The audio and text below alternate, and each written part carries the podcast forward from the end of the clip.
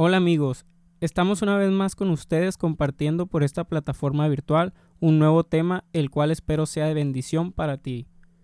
Y vamos a retomar un poco de lo que hablamos el tema anterior llamado fe o miedo. Por si no tuviste la oportunidad, te invito en este momento a que lo escuches y claro, también que puedas compartirlo con tus amigos y familiares. Todos sabemos por lo que el mundo está pasando en estos momentos. Las noticias día tras día nos mantienen al tanto dentro de lo que nos informan, ya que muchos noticieros de televisión, radio, periódicos, etcétera, omiten mucha información precisa. De hecho, la mayoría conocemos todo este tema a raíz de las redes sociales. Y pues, ¿quién actualmente no, no usa Facebook, Instagram, YouTube, etcétera? Esta prueba que estamos viviendo en la actualidad, la cual dentro de la perspectiva de cada uno lo puede tomar con calma, pánico, angustia, con ansiedad, etc. Pero otros cuantos ven esta situación como una prueba de fe, un acto de voluntad en el cual tienen que resistir y tomar las medidas correspondientes. Pero bueno, entrando al tema principal, ¿a cuántos de los que escuchan este podcast le agrada lo que estamos viviendo en la actualidad? Y podrás decir, ¿qué pregunta tan más absurda? Pues la respuesta de todos será que a nadie le gustaría estar viviendo por este problema. Pero la raíz de esta situación no surgió desde este momento, no fue meses atrás, ni un año atrás. ¿Quién se podría imaginar que este problema de salud bajo esta enfermedad nueva en humanos, COVID-19, sería precisamente en este año? Pues nadie sabría las consecuencias de alguna acción que desconocemos ya que según los rumores fue por ingerir animales no aptos para consumo humano en esta ciudad de China. Y quiero enfatizar mucho en que el resultado que vemos visiblemente fue por la toma de una decisión llevada a la acción. Adentrándonos en la Biblia, iremos hasta el principio, en aquel pedazo de tierra donde Dios había designado a dos personas a estar juntas y de cuidar de un hermoso lugar que las había otorgado, llamado el Edén. En este lugar habitaba Adán y Eva. Ellos caminaban juntos, paseaban, jugaban. Bueno, y tal vez esto no lo especifica la Biblia, pero claro, ellos disfrutaban estar uno del otro junto a Dios. Todo estaba muy bien, pero en un momento sucedió el acto que cambiaría la historia del mundo. Una pequeña acción que al momento estos dos personajes tal vez no tendrían ni idea de la trascendencia que tendría en la humanidad. Ponte a pensar, ¿qué hubiera sucedido si ellos no hubieran realizado esa acción, si no hubieran comido de ese fruto? Pero bueno, después de esta mala decisión surgieron más y más historias donde el ser humano cae una tras otra ocasión, donde hubo muertes, hubo engaños, hubo diluvios, sequías, idolatría, etc hasta el momento donde el mismo ser humano crucificó a Jesús. Sin duda, el ser humano ha cometido errores, pero esto ya estaba escrito.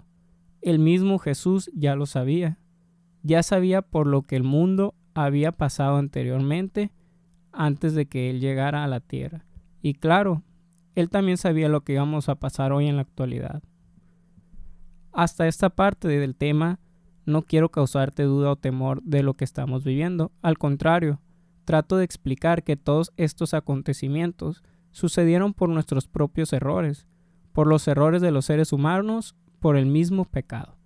Y déjame decirte, tus acciones marcan mucho la diferencia en la actualidad, tus pensamientos, tu prudencia, tu temor a Dios.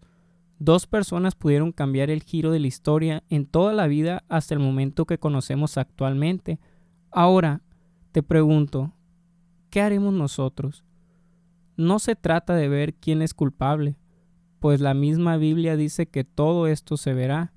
En algún momento teníamos que presenciarlo, pero vaya, este no es el fin. Lo mejor viene para el final. Y no se trata de que esto se vuelva apocalíptico. Claro que no. Tienes que tener fe, sostenerte y mirar a los montes como dice Salmos. Y como te decía, lo mejor viene para el final. Y recordemos, Dios es el principio y el fin. Entonces, ¿cuál es el fin? atrás de esta pregunta te di la respuesta. Dios. Estar en la presencia de Dios, ver su gloria. Pero para poder llegar a esto, necesitamos permanecer, aún en estos momentos donde todo parece pánico, donde las compras de las personas son a montones, donde hasta el último ahorro que teníamos tiene que destinarse a sobrevivir a esta pandemia. Cuando el sol se oculta y no creemos que Dios esté con nosotros, pero Él mismo te dice, esfuérzate y sé valiente, no temas. Te animo a que pienses que todo lo que estamos viviendo ya estaba destinado, pues no es algo que no sabíamos. Y claro, si nos asombra es porque no conocíamos en qué momento sucedería. Y no sé tú si te has dado cuenta, pero hoy las iglesias virtuales están siendo más vistas eh, por Facebook, YouTube, que las presenciales cuando podíamos asistir a ellas. Y esto me da a entender que hay mucha necesidad. Eh, siento que Dios nos quiere decir algo, quiere que dependamos más de Él, que lo busquemos y que realmente la iglesia sea uno mismo, que no existan las denominaciones, que no existan los problemas entre iglesias, que no existan esas barreras, esos conflictos en las que no pueden eh, comunicarse una con otra. Y tal vez tú mismo ya hayas probado ese fruto. Y no porque tú hayas sido Adán o Eva, sino que hemos fallado a Dios.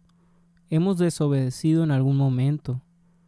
Pero este es el momento y tiempo para que volvamos a redirigirnos hacia su camino. Él te está esperando.